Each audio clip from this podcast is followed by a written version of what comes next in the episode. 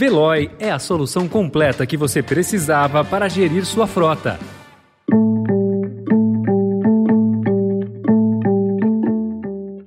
Oi, bem-vindo, bem-vinda. Começa agora mais uma edição do Notícia no seu Tempo, podcast produzido pela equipe de jornalismo do Estadão para você ouvir em poucos minutos as principais informações do jornal. Entre os destaques de hoje, Câmara aprova teto de 17% de ICMS para combustível e energia.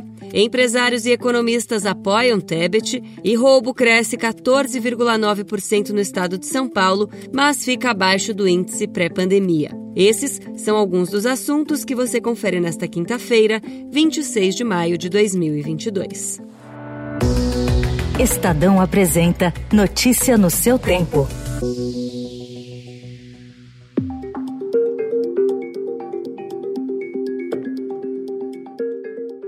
A Câmara aprovou o limite de 17% para o ICMS sobre energia elétrica, combustíveis e gás natural. A iniciativa faz parte de um movimento do Congresso contra aumento de preços e tem apoio do governo. Para tentar diminuir resistências à medida, foi instituído um gatilho temporário para compensar estados e municípios quando a queda na arrecadação total do tributo superar 5%. A compensação será feita por meio do abatimento de dívidas com a União. A estratégia lembra a Lei Candir, que previa que a União compensasse os estados pelo ICMS que deixasse de ser arrecadado com a desoneração das exportações. O texto vai agora ao Senado, onde os governadores já trabalham para tentar barrar a proposta. Com a pré-candidatura de Simone Tebet se consolidando como alternativa da terceira via na corrida presidencial, um grupo de empresários, executivos e intelectuais articula ações para impulsionar a senadora. Nomes como Afonso Celso Pastore, Eliana Cardoso e Fábio Barbosa elaboram propostas para tornar a candidata e suas ideias e planos mais conhecidos. Cotado para indicar o vice na chapa, o PSDB quer o apoio do MDB a nomes do partido nas eleições para governador em Pernambuco, Mato Grosso do Sul e Rio Grande do Sul. Tebet disse ter total confiança no apoio dos tucanos a seu nome e disse que vai trabalhar pela pacificação do país. Enquanto isso, o atual presidente, Jair Bolsonaro, sancionou ontem, em cerimônia no Palácio do Planalto, o projeto de lei que cria novas regras para o Programa Nacional de Apoio às Microempresas e Empresas de Pequeno Porte, o PRONAMP.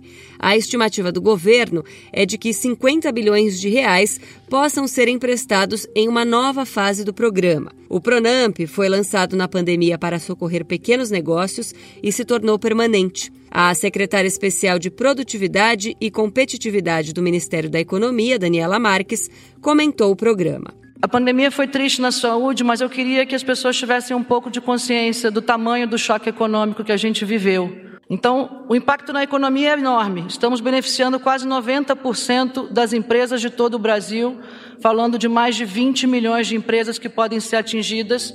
O texto autoriza o uso dos recursos já aportados pela União no Fundo de Garantia de Operações até 31 de dezembro de 2024.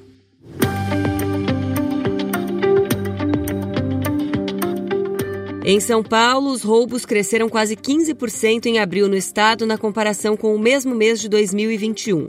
Já os furtos subiram 37,8%, segundo dados da Secretaria de Segurança Pública. O cenário mantém a tendência de alta apresentada no primeiro trimestre deste ano, mas os indicadores seguem abaixo ou similares aos números apresentados no período pré-pandemia. Notícia no seu tempo. As principais notícias do dia no jornal O Estado de São Paulo. E em 15 segundos, a avisou que atacaria a escola no Texas no Facebook e Paulo Miklos lança disco de inéditas e estreia cinco filmes. A questão ambiental e as novas tecnologias mais limpas para os veículos foram temas do Summit Mobilidade promovido pelo Estadão. Quer saber o que pensam as principais empresas do Brasil no setor? Ouça o podcast aqui no canal do Notícia no seu tempo.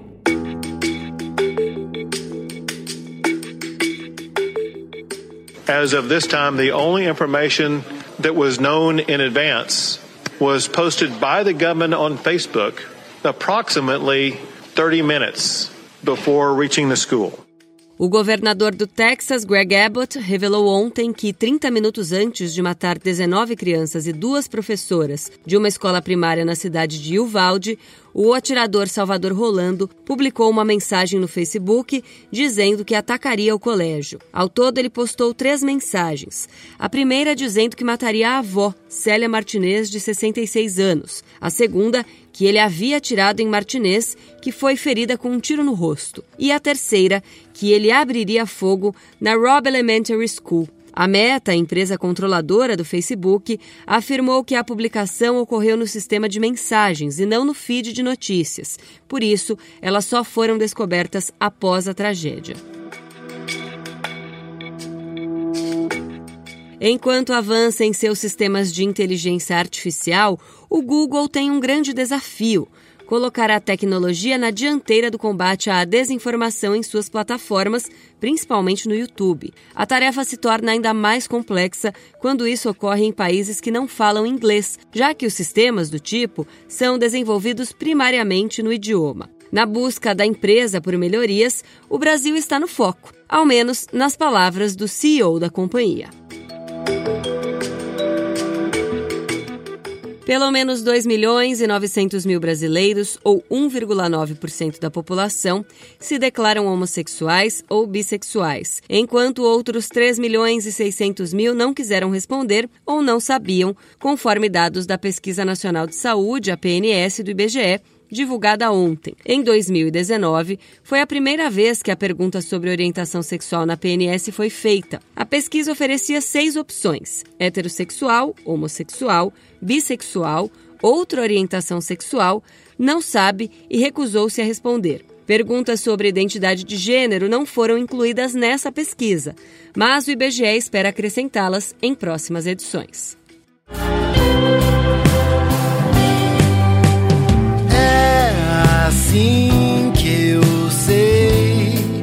Ela salgou demais o prato, é porque está apaixonada. É assim que eu sei. O novo álbum de Paulo Miklos tem o título do Amor Não Vai Sobrar Ninguém. Mas as canções, mesmo feitas por ele sob as tristezas do isolamento pandêmico, não deixam dúvidas do bem-estar que querem provocar. É o segundo álbum depois de sua saída dos Titãs e o quarto solo. São 12 canções.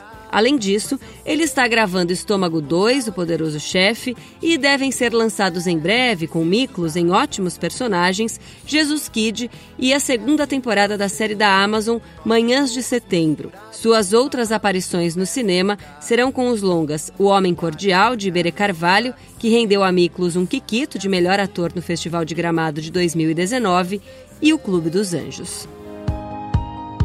Essa foi mais uma edição do Notícia no seu tempo. A apresentação e o roteiro são meus, Adriana Simino. A produção e a finalização do Felipe Caldo. O editor de núcleo de áudio é Emanuel Bonfim. Obrigada pela escuta. Até amanhã. Você ouviu Notícia no seu tempo.